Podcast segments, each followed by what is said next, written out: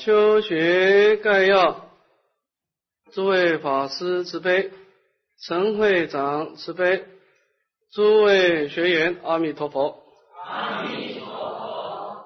好，请大家打开讲义第六面，我们讲到第六段成道相。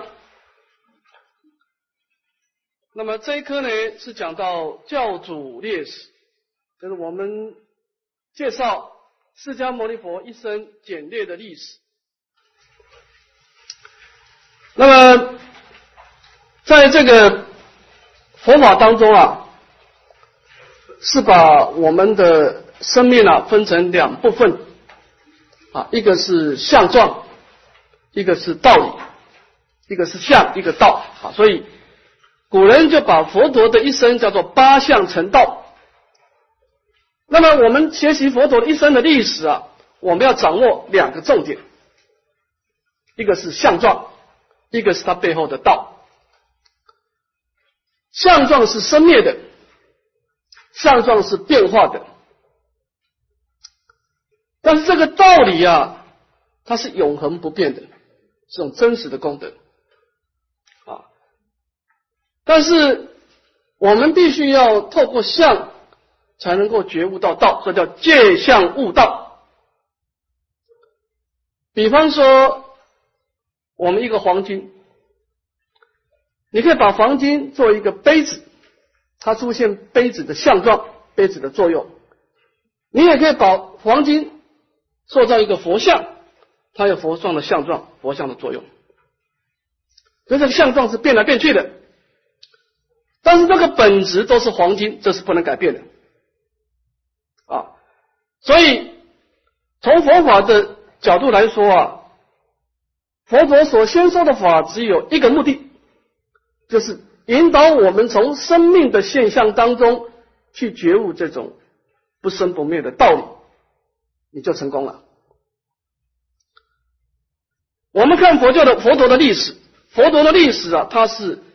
既然佛陀是次现来人间，他肯定是在宣扬他的佛法，宣扬他的道。那么这个当中有八个相状，那八个相状呢，它有三种道：第一个安乐道，第二个解脱道，第三个是菩提道。佛陀的一生，他有八种相状来启发我们安乐道、解脱道、菩提道。首先，我们看佛陀的安乐道。佛陀前面四个相状：佛陀的入胎、出生、童子相，到佛陀的娶妻生子，这个四个相状，我们看到佛陀表现出来的是非常的快乐。佛陀出生在一个王族的家庭，他父亲是一个迦毗罗卫国的国王。他父亲为他盖的春夏秋冬四个宫殿，让他轮流的住。他娶的印度里面第一美人耶稣陀罗，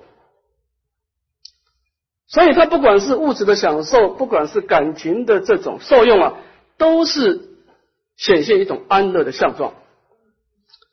那么这个相状后面一定有一个道在里面，这个是什么道呢？安乐道。就是因果的道理，事出必有因啊。这个果报会在佛陀的的生命出现，表示佛陀多生多劫啊，他是经过布施、持戒、忍辱、积极善业所招感的。我们一般人看到一个相状，就开始分别，开始打妄想哦，这个人长得很庄严，我们就羡慕嫉妒。其实你看到这个人庄严了，庄严从忍辱中来。我们要看到哦，我这个人是比较能够忍让的，他遇到事情不容易跟人家争执的。我们看到这个人很富贵，我们可以肯定这个人过去生是欢喜把他的物品跟人家分享的。所以，一个佛弟子他看到一个相状啊，他马上会觉悟到他背后是有道的，事出必有因啊。所以我们看到佛陀的前面四种相状是非常的快乐，我们可以肯定知道佛陀是过去生啊长时间的积极善业，所以他出人世间的时候，他不是生长在一个一般的家庭，他生长在一种大富贵的境界。啊，这是第一种道安乐道，到这个佛陀的出生到结婚生子这一块。我们判作安乐道。我相信一般人学佛是很容易进入到安乐道。我们相信善业一定招感安乐的果报，罪业一定招感痛苦的果报啊。善有善报，恶有恶报，不是不报，是时候未到。我们相信人生是有真理的，生命是有规则的，这是第一种道。这个道对我们一般人不难。那么最严重的，我们现在要迈过的第二第二个道，就是从安乐道把它提升到解脱道。这个坎啊，很多人迈不过去。这个坎你迈不过去，你就很难往生了，就很难往生了。你只能够变成世间的好人，你不能变成一个出世间的道人。所以，从安乐道到解脱道是一个关键了，非常关键了。我们看看佛陀是怎么做到的。佛陀一开始在这种快乐的世界，我们看他说啊，享受色味之间呢，在经典上说，佛陀是刚开始也是陶醉在这种快乐的果报。但是到后来呢，见老病死，物事无常，佛陀看到的三种相状：老，你一个人福报再再大，你一定会衰老。衰老的时候，你吃什么东西都不快乐了，破坏你的快乐。病痛，你生病的时候，你收用再好的东西，你也不可能出现快乐的感受，所以病痛也破坏你的快乐。死亡到来的时候，那更别说了，万般皆是变，万万般皆是业，半点不由人，你整个。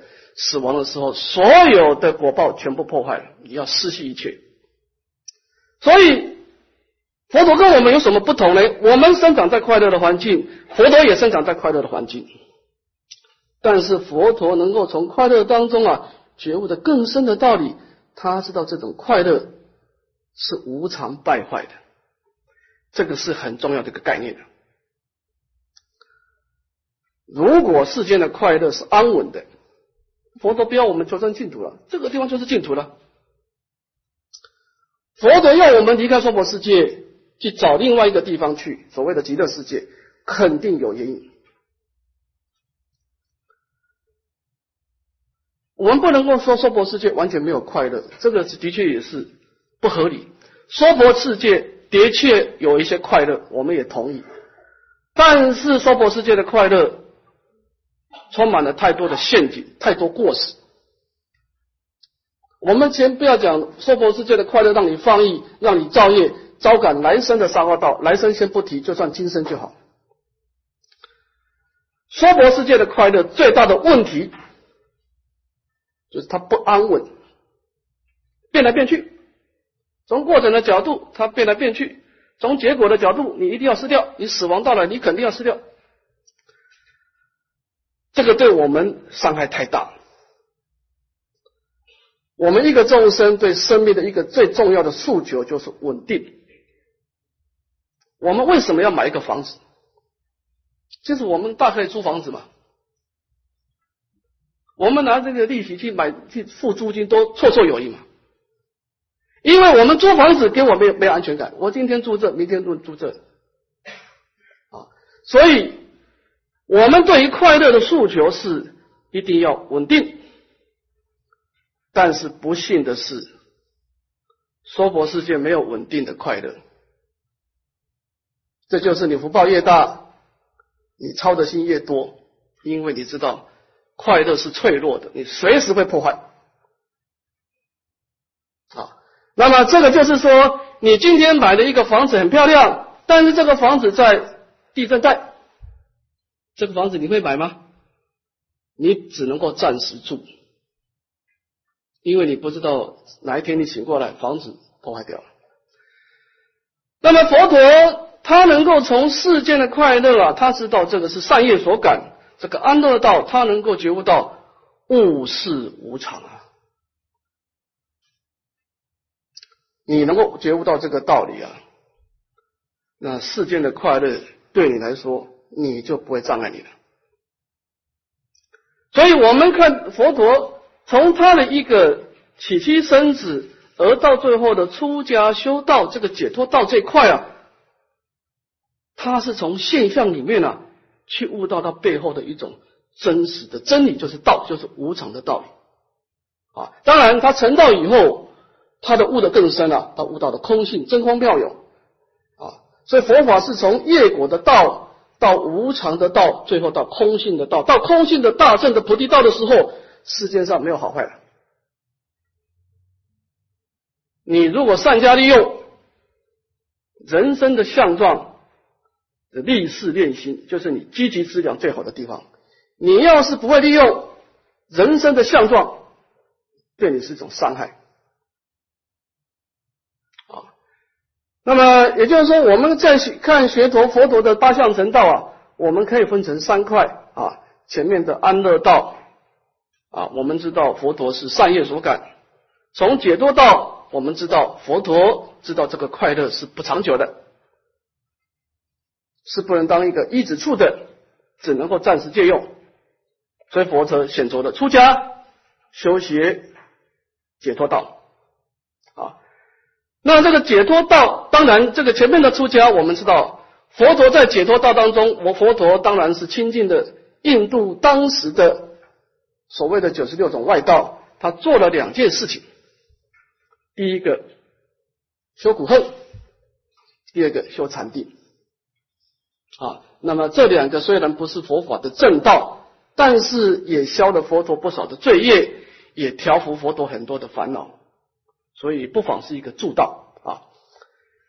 那我们知道佛陀十九岁出家，经过十一年的啊，包括苦恨跟禅定的修学啊，到了三十岁的时候，这个是他的因缘成熟的时候了。他即将从一种解脱的这种无常苦的思想啊，要提升到一种真正的空性的思想。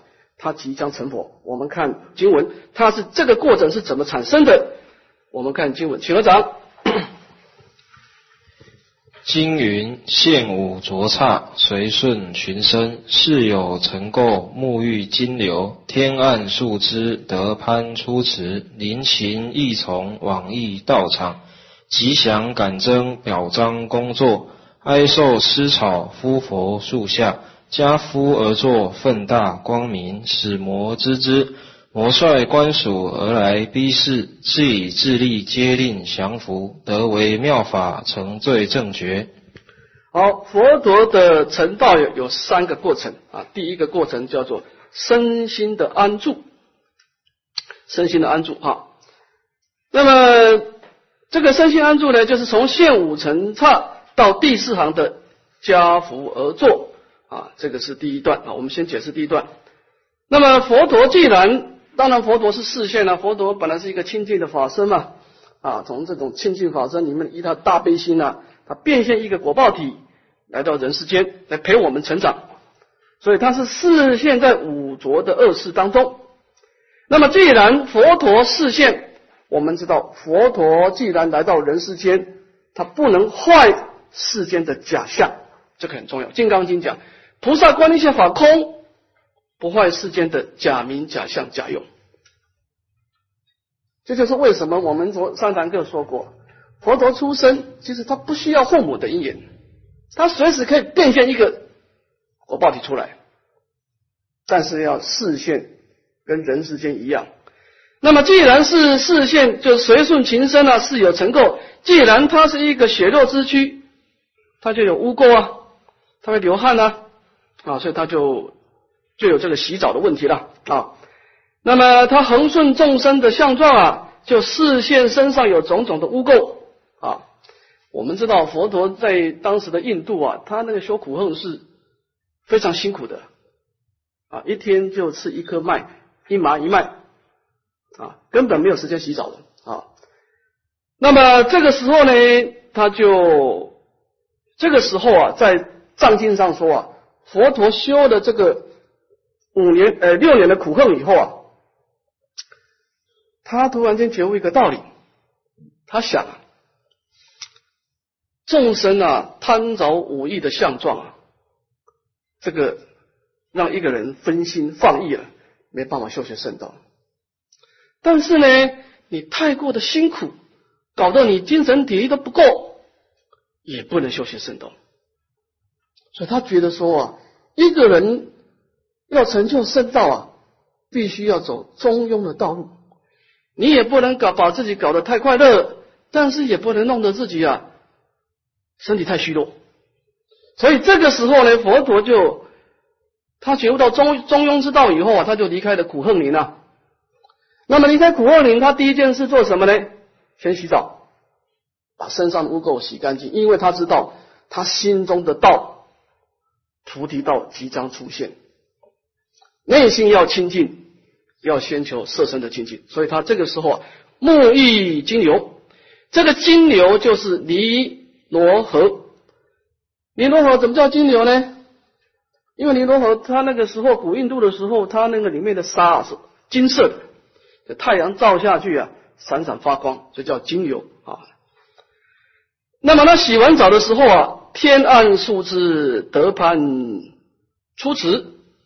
那么佛陀洗完澡的时候，他那个时候太虚弱，他爬不上岸。这个天人啊，就把这个树枝啊，把它压下来，让佛陀能够抓到树枝啊，他就从池水里面、尼罗河里面，慢慢的、慢慢的走出来。走出来的时候啊。他出现了一个非常吉祥的征兆，临请一从往诣道场啊，吉祥感征，表彰功错。那么这个时候，天上很多的飞鸟，这彩色的飞鸟，我们都知道动物有第六感，对不对？动物虽然不善于沟通，没有很我们很复杂的语言，但是它一种直觉。你看地震来的时候，老鼠就知道了啊。那么这个佛陀即将成就大道啊，他这个大功德即将出现了，这个鸟类是知道的，所以这个鸟类呢就跟随佛陀啊啊，慢慢慢慢的走上这个成佛的道场。那么这是一种非常吉祥的征兆，来表彰功错，这个错就是功德，来表达佛德的功德，这种大功德圆满的功德即将成就啊，这种动物都受到他的感召啊。那么这个时候呢，吉祥感召表哀受思草敷佛树下。那么这个时候有一个牧牛人呐，他把这个吉祥草，这个吉祥草呢，古代是非常柔软、很有弹性的草啊。这个时候呢，就帮佛陀啊铺在一个石头，我们叫做金刚座啊，一个就是一个大石头啊。佛陀要坐之前呢，这个这个牧牛人就啊就把这个草先铺上去。那么这个时候佛陀呢解家辅坐。那么这个时候的佛陀还有做了一件事情，我们再补充一下，他受了牧羊人的这个羊乳粥。他洗完澡以后啊，那么有一个牧羊人啊，就供养他一个羊乳粥啊，羊乳熬成的粥是比较稠的啊，像粥一样的羊乳粥。那么这个时候的佛陀，他洗完了澡，也吃了东西，这个时候身心安住。啊，那么这个时候就是表示他的心呢已经极静下来了啊。那么这个是一个成道的方便啊，成道的方便。再看第二段，降伏魔道。那么这个时候呢，佛陀在成道之前，他还要做一件事情，奋大光明，使魔之子。在章经上说啊，佛陀在成道之前，他就思维啊。三世诸佛要成道之前，都一定要做一个动作降魔，所以他必须遵守这个规则，所以他就用神通力啊，让身体放光，让这个六亿天的天王啊，这个魔王知道说我要成道了，你要障碍我，趁现在赶紧过来啊！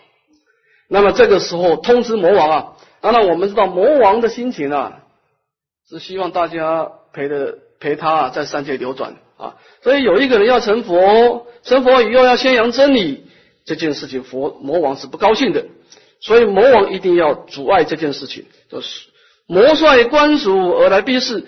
魔王呢就带了很多的他的眷属啊，那么呵责佛陀说，叫太子，你现在不准坐在这个地方，赶紧起坐，你要在这个地方，我就要伤害你了。那么这个时候佛陀呢怎么做呢？自以自利，皆令降服啊！佛陀用智慧的力量，这个智慧力量我们解释一下哈。其实佛陀是用了两件事情，从藏经上说，用智慧跟慈悲。佛陀先用智慧开导魔王，他跟魔王说啊，他说啊，你是不能伤害我的。他跟魔王说啊，你呀，过去生啊，造了一个寺庙。而且你那一生很精进，持了八关斋戒，你以两种的善业力，但是你这个人贪爱生死，没有发菩提心呐，所以你这个安乐的果报啊，就跑到魔王的因缘去了，享受魔王的福业啊。他说你就做了一个盖一个寺庙，受持了八关斋戒的这么一点魔王的福报力。佛陀说我啊。我生生世世行菩萨道的地方啊，我踏遍了整个三千大千世界，说没有一块土地不是我舍生命的地方。你随便指一块土地，都有我曾经为了利益众生而舍生命的地方。魔王不相信，没有人能够做到这一点。佛陀说啊，我说的话如果是真实的话呢，大地证明之。佛陀以手按大地，这个时候大地六种震动。证明佛陀说的话是对的啊！但这个时候魔王还是不相信，就使令魔君呢用箭射这个太子。那么佛陀先用智慧开导他呢，他也不服从。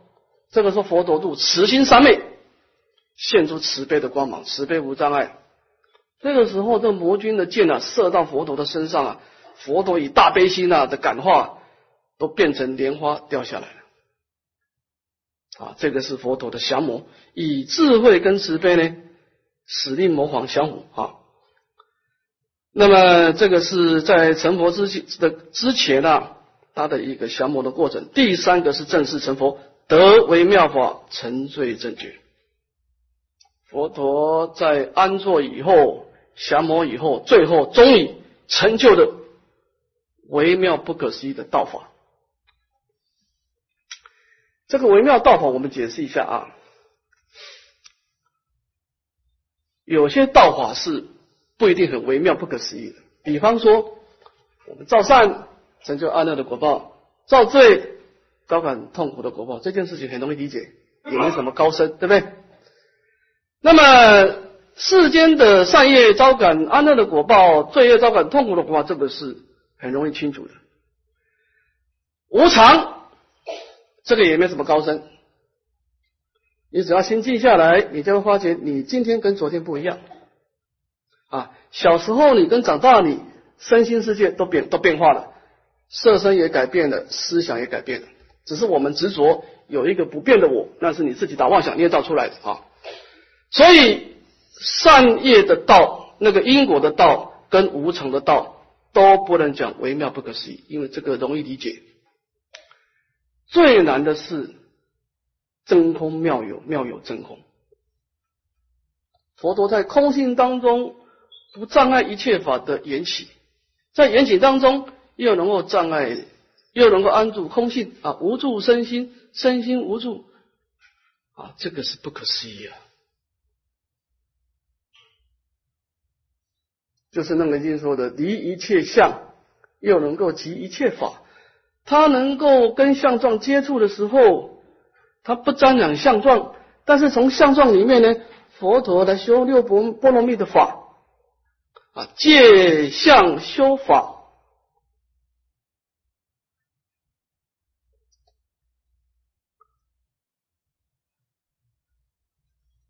大乘佛法的修学啊，是怎么回事啊？先懂因果，断恶修善，这是基本功了哈。但是第二个就是否定的。佛法是先否定再肯定的，诸位要知道，否定门入，肯定门出啊。佛法先否定相状的这种存在，这个相状是让你痛苦的，它会带动你放逸的，它会启动你生死业力的。你看佛陀在在这个修解脱道的时候啊，那把这个相状是骂的一文不值，啊不净苦无常无我，一无是处啊。你看所有的跟让我们离相的啊，《金刚经》。《般若心经》乃至于《楞严经》，都有相状，都是呵责的，都是否定的。但是你看佛陀到了《法华经》跟《华严经》就不一样了，佛陀开始赞叹相状，他说相状是不能障碍你的，你要把前面丢掉的相再借回来啊。所以《法华经》又把相状借回来，叫借相修心，你要借众生的相来修布施啊。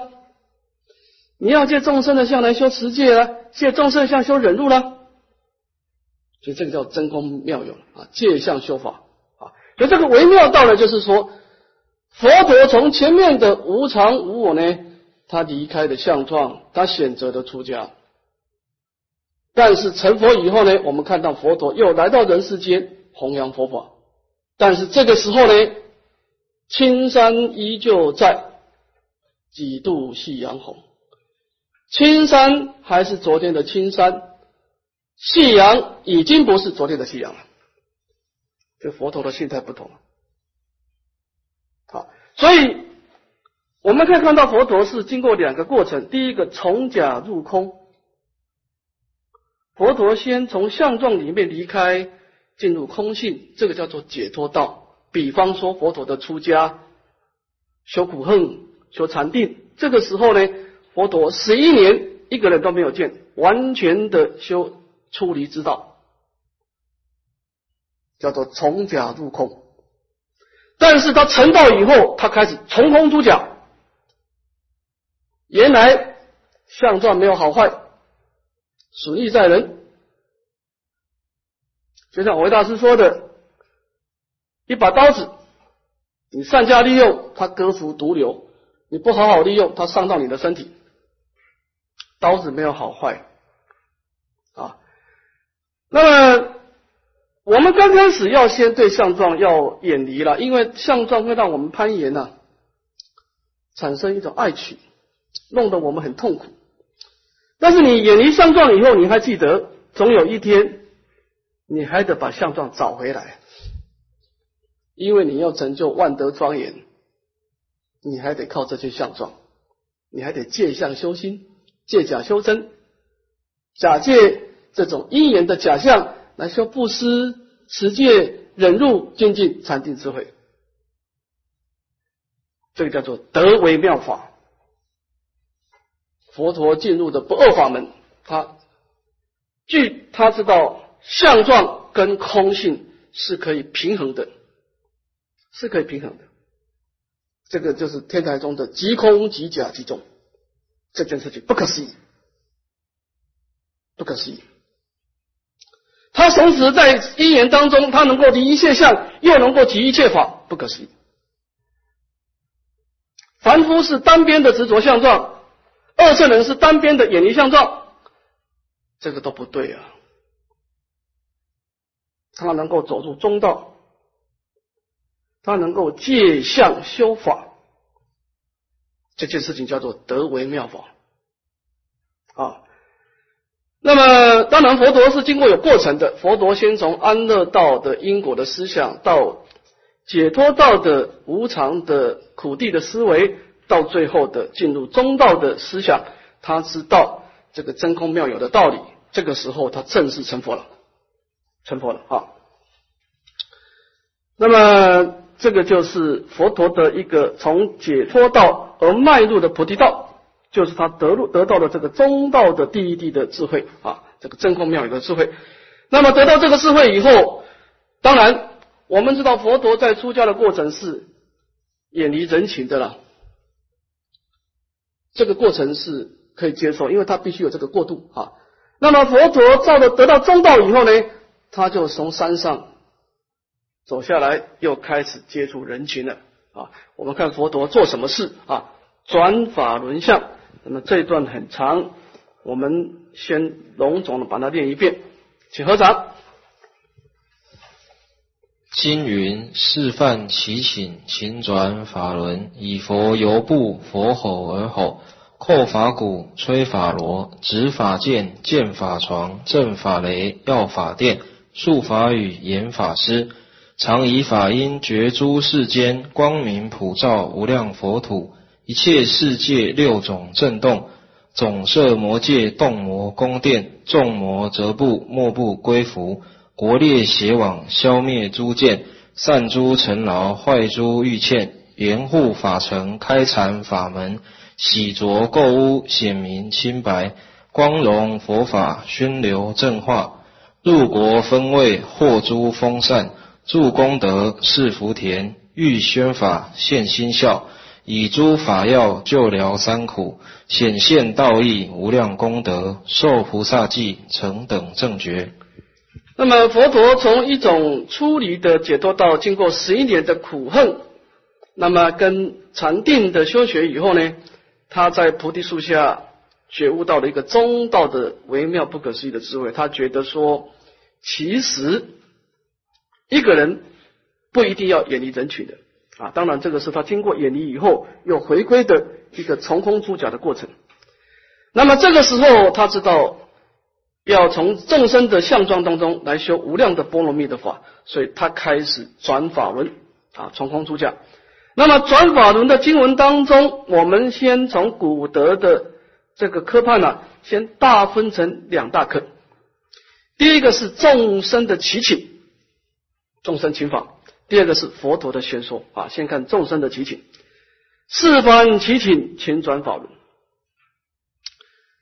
在经典上说啊。佛陀成道以后，他得为妙法以后啊，他没有马上的起立说法，他是入这个真如三昧，他的内心呢，先享受由于甚深法性三昧，他内心当中啊，先安住在空性一段时间。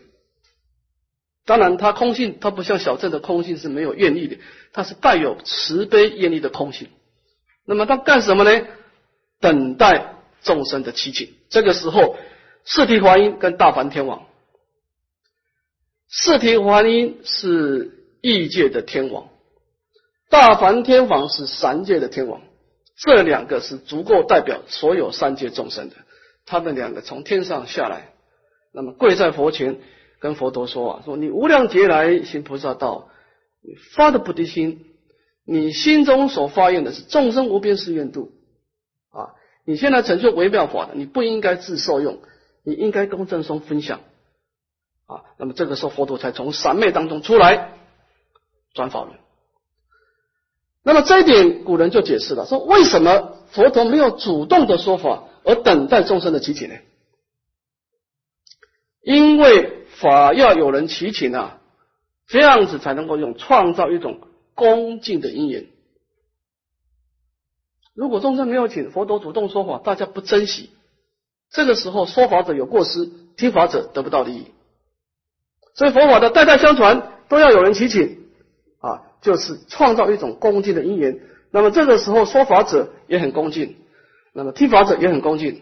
这个时候师之容易感应得到说法的利益。好，那么这个段是说明。众生的提醒，这以下正是说明佛陀先说。佛陀用什么方式说法呢？先看总标这一段总标，以佛犹不，佛火合火？佛陀说法有两个方式，第一个深夜用身体说法，以佛犹不。佛陀的清净庄严的威仪啊，让人家产生恭敬心、欢喜心。在《大智度论》上说啊，他说：如果你生长在佛陀的时代，你亲眼看到佛陀三十二相八十种好的威仪啊，他说这个人要你去死，你毫不犹豫就会去死。这就是佛陀为什么要百劫修相好。你说三提修福慧，其实佛陀三大阿僧祇劫已经成佛了，他为什么还要花一百劫修相好？因为让他众生众生产生欢喜心啊。你就知道佛陀的三十二相不可思议。那么大智度论上说，为什么佛陀要现出这么庄严的相状呢？龙树菩萨说，因为佛法的道理都是违背你的思考。我们的思考模式是追求相状的啊，追求建树，追求财富，追求房子。佛陀告诉我们，这个相状是有过失的。所以佛陀的佛法的道理是严重的违背我们的思考模式。如果佛陀一开始不现出庄严的相状，没有办法摄受我们。啊，那么当然这个就是有幸生长在正法时代，能够看到佛陀是他的福报啊，他能够承受到以佛游步，他能够感受到佛陀的庄严，很快能够升起恭敬心。这就是为什么佛在世的时候，很多的比丘、佛陀三言两语就正果了，因为他有佛陀深夜的摄受，佛陀的身体还在，他可以采取威仪摄受你，他可以用光明神通摄受你，啊，这个是佛陀的深夜的说法。第二个，佛吼而吼啊，佛陀当然主要的透过口业，因为那个时候印度没有文字了。所以，所有的道理都是从口业啊，口耳相传啊。那么，这个是一个总标。佛陀的说法是由身业跟口业、口业两个法来交互的应用啊。这个总标，再看别名。佛陀的说法呢，有三个主题。第一个，先说明说法的内容，再说明说法的功德，最后再说明说法的次第。我们先看佛陀说法的内容，这个地方呢讲出八段啊：后法鼓、吹法螺、持法剑、剑法床、正法雷、药法电、术法语、圆法师，八段。这八段呢，古德啊，把它切成两块，前面四个是讲众生的学习的过程。后面四个是讲佛陀这个施设法门的一个善巧。我们先看佛陀这一块，是佛陀说法是采取什么方式啊？佛陀采取的方式呢？第一个是正法雷，这个古人叫做法外碍。佛陀的觉悟道理啊，是经过一段很长时间的体验。他从相状里面先悟到因果的道理，悟到无常的苦地，再悟到中道的真空妙有。这个道理深妙不可思议，犹如莲花不着水，亦如日月不住空，不是一般人能够马上接受的。所以佛陀要施设一些方便，先开方便门是真实相。所以佛陀怎么办呢？哦，施设念佛法门，施设布施法门，施设持戒法门啊。佛陀要设些很多很多的门，让我们慢慢的进入到这个房子里面来啊。这个雷啊，就是有这种啊，就是触动你的善根哈。春雷一打，百花萌芽。虽然我们过去生也有善根，但是这个善根要有这个雷一打才能够触动啊，所以我们要通过这个很多法门啊。有些人你看，中国佛教很多人都是唱无相赞，唱一唱哦很感动，他就学佛了。这个读香藏就是一个法门啊。那么药法殿这个法门的背后有意外。所有的法门都有一个道理，就是我们一般说的四修一定有理观的。每一个法门的背后一定有一个道在引导这个法门的，就像你这个脚一定有一个眼睛一样。比方说圣净土门念佛法门，你创造一个佛号音声，这是个法门。其实创造佛号不难。但是你怎么引导佛号？这是理观啊。净土宗理观是有一个，就是顺从本愿，这就是净土宗的道。圣道门的道呢，他不管布施、持戒、忍辱、精进，他一定要有一个即空、即假、即中的三观的智慧。空假中的智慧，以他为道啊。所以这个术法，呃，这个药法殿，殿就是光明。佛法跟外道最大的差别啊，外道做什么事，他只是知道这种这一个行为，他不知道这个当中有什么智慧来引导，他没有波罗智慧，所以他不能构成波罗蜜啊。佛法所做的每一个动作背后一定有一个道引导你的啊，这是不同的地方。所以他的雷完完了以后，他电出现光明啊，意外。第三个词外，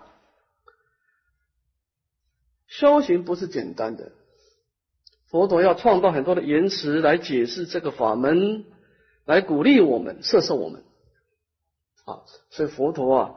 讲了很多的话来鼓励我们啊！只要你愿意踏出第一步，你就可以改变啊。那么佛陀施设很多的岩石，就像这个雨呀，来滋润所有的草木，让草木慢慢的成长啊。岩石摄受。第三个要说无碍，佛陀大悲心。你看《楞严经》呢，你看只要大部的经典，你会发觉佛陀的慈悲啊。佛陀讲一个道理，绝对不是讲一次。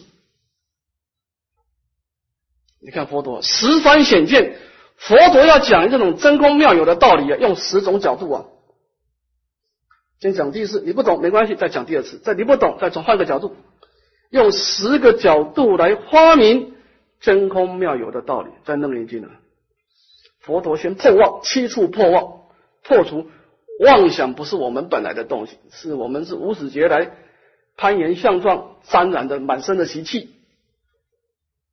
那么破妄以后呢？显真用十种角度，十番显见，七处破妄，十番显见。你把这十字读完，你会觉得佛陀的慈悲心不可思议，太考虑太周到了。这就是所谓的要说无碍啊。那么佛陀在说法的时候是采取四个角度：第一个施设法门，那么开显义理，那么用言辞摄受，最后。佛陀重复一而再、再而三、再而三的啊，不厌疲烦啊。这个是掖着佛陀这一块来说明佛陀说法的内容。那么我们众生在接受佛法这一块呢的内容也有四个次第。第一个，后法古，这个古人判作文会啊，听闻佛法。这个鼓啊有警觉的作用。我们刚开始听闻佛法会很惊讶，因为我们习惯性就是顺生死流啊，我们习惯性攀岩相状，然后相状里面去造业，然后流转生死。佛陀告诉我们要把心收回来，不要攀岩相状，安住道理啊。所以这个时候刚开始的时候啊。对我们是一个很大的矛盾啊，跟我们的习气是违背的，所以产生很大的警觉。第二个吹法罗，这个罗就是绵延不断的佛法听闻以后，我们不断的去思维啊。佛陀是用音声说法嘛，语言说法嘛，但是这个文中有道啊，文以载道。我们拿说，哎，因缘所生法，我说即是空。哎，这四个字有道啊！你不断的思维啊，就把这个文字里面的道啊，消化成你心中的道啊。这个道呢，就是它，它就能够绵延不断的在心中出现啊。像像这个罗啊的声音啊，绵延不断。这个思慧执法界，这个就有禅定了啊。从我们对佛法的圣洁，这个思慧的圣洁，到这个禅定的加持啊，就断烦恼了。这个见就断烦恼，最后闻思修正啊，正就是见法床，这个心中的道坚固的成立起来。这个从我们学习的角度啊，当然听闻佛法很重要啊，这个思慧是很重要，诸位。你不可以说上课来听课，然后你回去以后该打妄想就继续打妄想，不可以这样子哈。当然，你打妄想我们可以理解，就是你一天啊，你播出三十分钟的时间呢，暂时不要打妄想啊。那干什么呢？你把老师上的课，就像牛吃草一样，这个闻思会就像牛吃草，不断的反刍。佛陀到底要告诉我们什么事情？有什么重要的道理要劳动他老人家从大破涅盘里面来到我们人世间陪我们成长？他到底想要告诉我们什么？这个思维很重要，这件事情没有人可以取代哦。身为一个法师，我们可以如把法透过我们的文字把它送到你的心中去，但是你要把它消化，就靠你自己的思维。只要你肯不断的思维啊，你就会有深刻的体验。这个时候，佛法的道理在你心中就更有力量了，那个调伏力、用力更大，安住力更大。所以我们不出作业，但是我希望你每天播三十分钟，静下心来啊！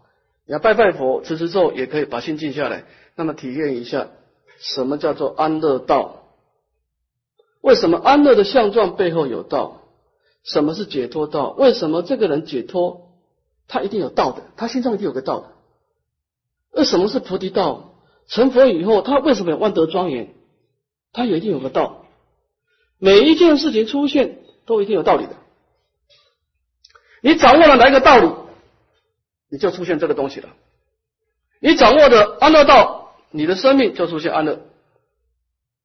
你掌握了解脱道，你的生命就解脱；你掌握了菩提道，你就万德庄严。这每一个人都做得到的，这诸法因缘生啊！啊，好，我们先休息十分钟，好。